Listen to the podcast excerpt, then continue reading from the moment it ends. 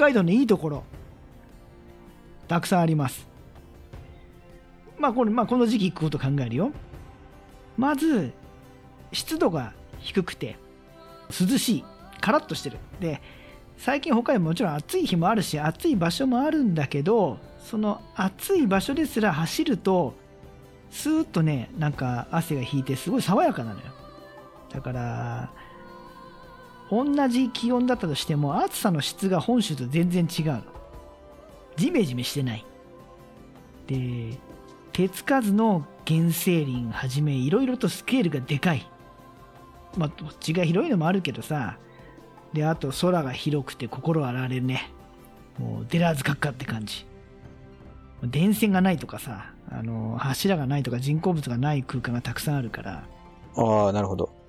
で街と街の間に何もない。それはいい点なんですか？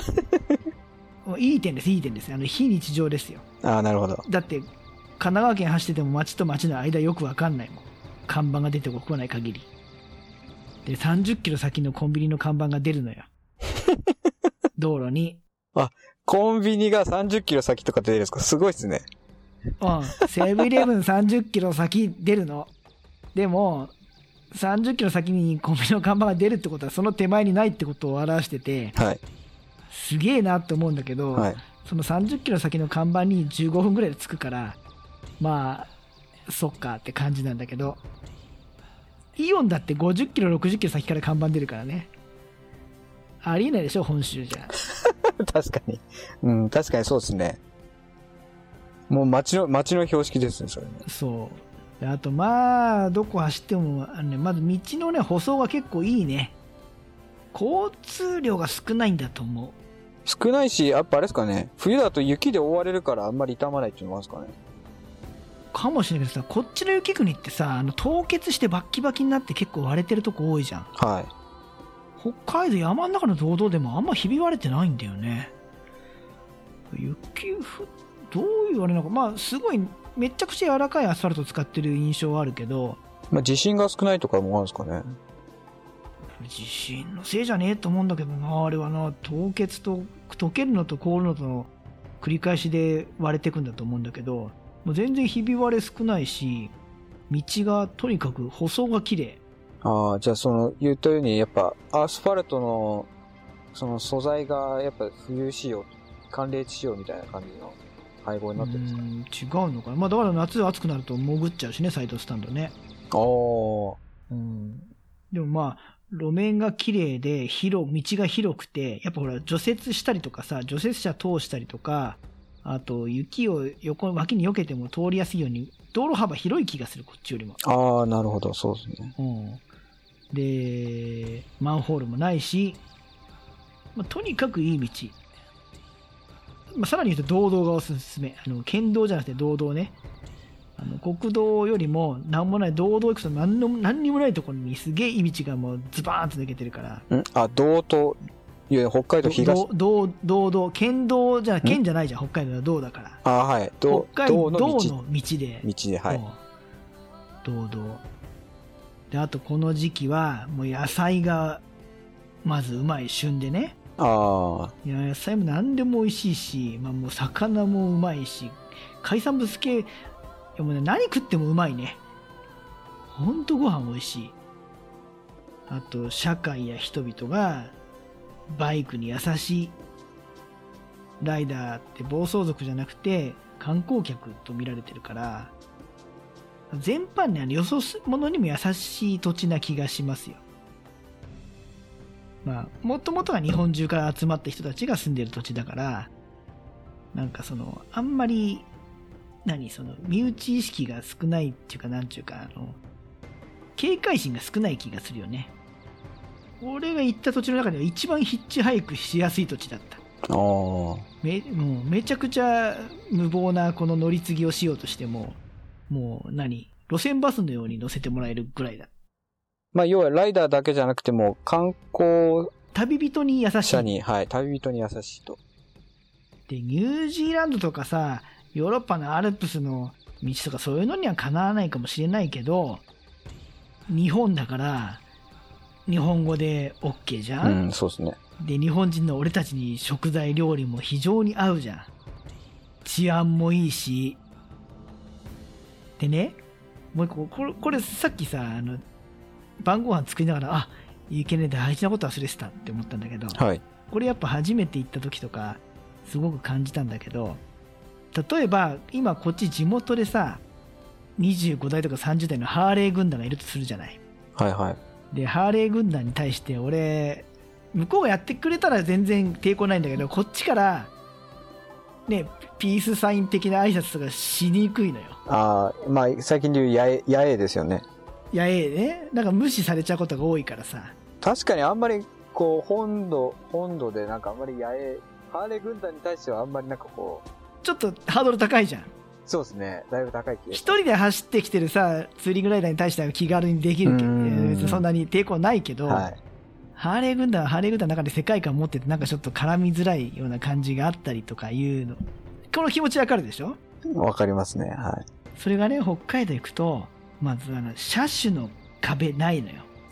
車種の壁はい。うん。だから、アメリカンとか、そういうのも、メーカーの壁もない。ハーレー軍団とかそういうのもない。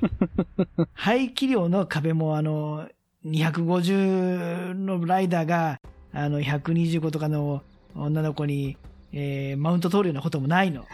ああ、なるほど。はいはいはい。ありえない。全然ない。だから、みんなバイク乗り、北海道に旅に来たバイク乗りっていう、なんかこの、何、共有感というかさ、仲間意識のようなものが自然とあるような、そこに何の抵抗も持たないのよ。これね、あのー、行って走ってる人はすごくすんなりわかると思うんだけど、はい、同じメンツが本州走ってった時にすれ違ったら、やっぱりちょっとなんかギクシャクするようなところが全くギクシャクしない。あの不思議な感覚、ライダーの一体感っていうのは、俺は日本の中では北海道でしか感じたことなかったんで、おお、すごい楽しかったよ。新鮮、感動でした。なるほど。まあ、そんな感じで、日本中どこ行っても、まあ、俺、日本中全部回ってないけど、俺が行ったことがある中では本州のどこ行っても、あれに匹敵する特別な土地はありませんでした。まあ、四角札道路のあのね、峠からの標高差っていう意味で北海道にあんま低いからさ、それは匹敵する、匹敵っていうか、それに近い景色はなかったけど、もうそ、それ以外のものはもう何でも、あっちにはあってこっちにはねえもんばっかりだったんで、すげえ良かったです。大きく言ってそんなところ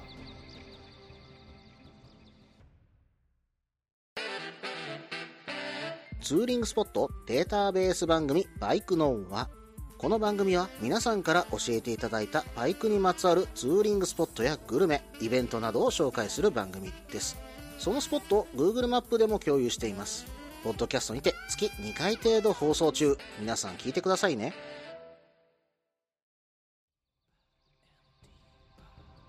あとは、まあ、スカちゃんが行くっていうから、今回はちょっと恥を忍んでというか、はい。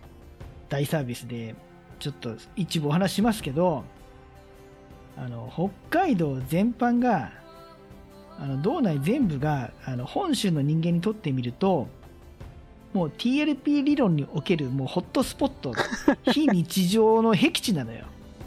北海道全体がってことですか？全体が。だってもう船で上陸しなきゃいけないわけじゃん。まあそうですね、はい。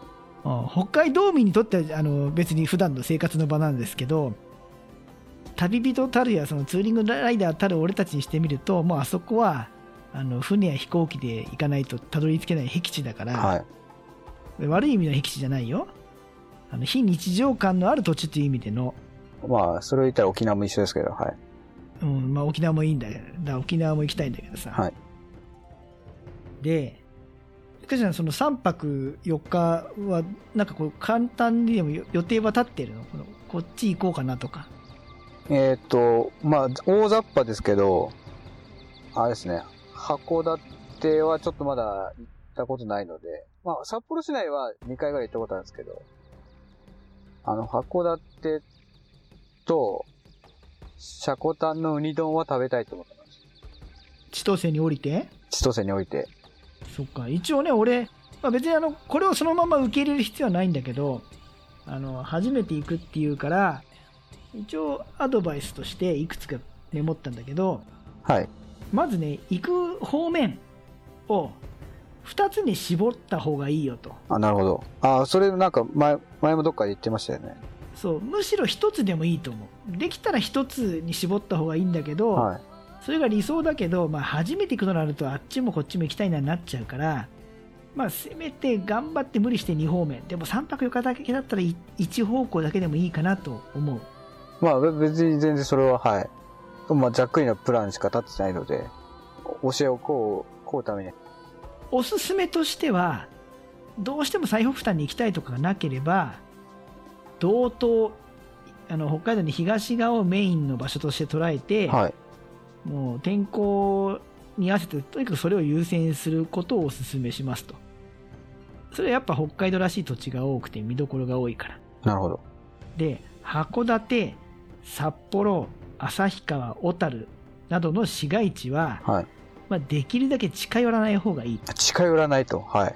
近寄らない方がいい、まあ、なぜかというとそんなところは後からいくらでもあの安いチケットで飛行機ですんなり行けるし、うんうん。そう、そこはバイクじゃなくても、別に飛行機で行ってレンタカーで回ればいいと思うの。なるほど。俺は、まあ市街地だから、はいはい。わざわざ北海道まで行って、市街地で渋滞はまって、右折左折信号信号信号に行って時間食うのはもったいないかなって。そんな街はもうデートスポットだから後でチャンネルと行けばいいでしょというところで、もしおすすめする方面があったらやっぱり同等のドカーンとスケールがでかいあの土地を優先した方がいいかなって。なるほど。でも限られるから、じゃあ、ここは見てほしいなって、まあ、定番スポットだけど、はい。ビフォロ峠からの見下ろす屈斜路湖は見てほしいし、あと、晴れた日限定だよ。ガスってたらダメなんだけど、知床峠をウトロ側から登るワインディングはもう日本屈指のワインディングだと思うので、これもどうといったら見てほしいな。まあ、マシューコも霧がかってなかったらあの景色綺麗だし、あとオンネ島、オンネ島っていう湖は青空が出てる日だともう強烈な色で、なんじゃこりゃって色をした湖なんで、はい。曇りの日はだ行く必要ないけど、晴れてたら、日差しが出てたらぜひ行くべき。あと、中標津。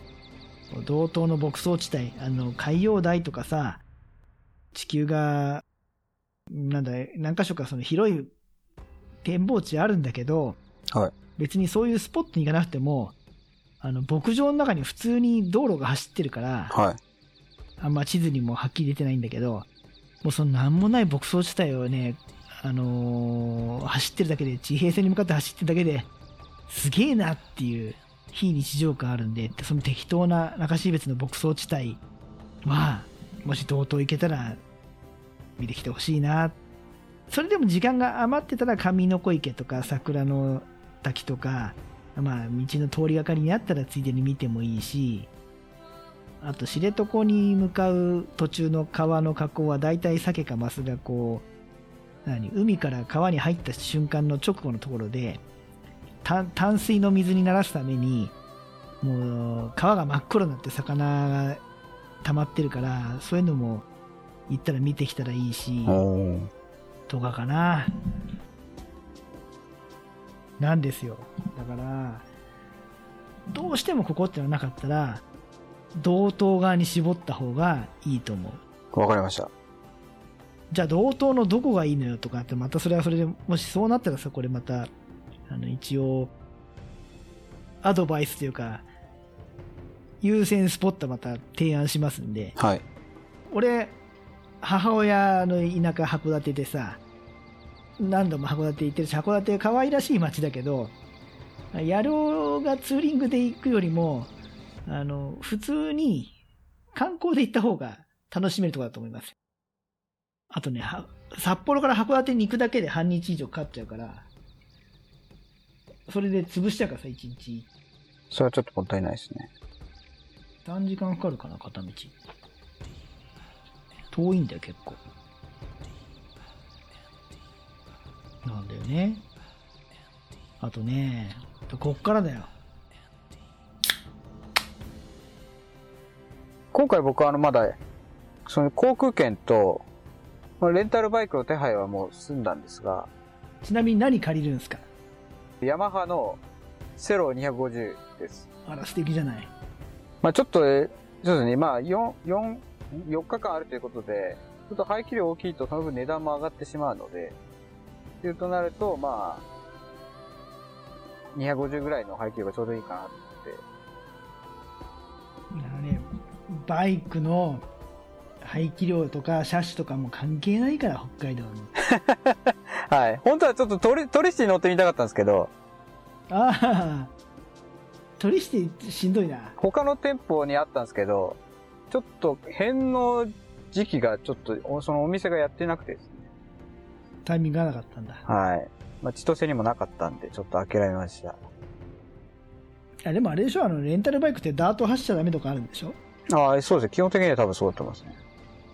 セロだからね、林道的なとこ走れたら、また、こう面白いとこいっぱい行けんだけどさ、あの、うちで、ドスピードで普通に北海道がいいですよってやってもさ、面白くないじゃないですか。そうですよね。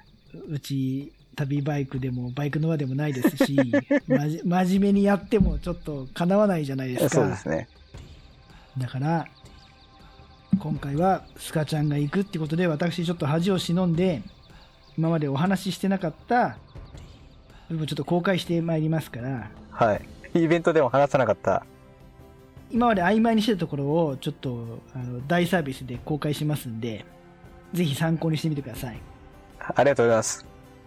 はい。もう、ポンキチさんは帰ってきてしまいますけど、帰ってきてしまいましたけど、ポン吉さんはもう自分で選んでおじさんたちと優雅な夏を楽しんできたわけですから、そうですね。はい。うん、まあそれは自分で選んだ道ですから、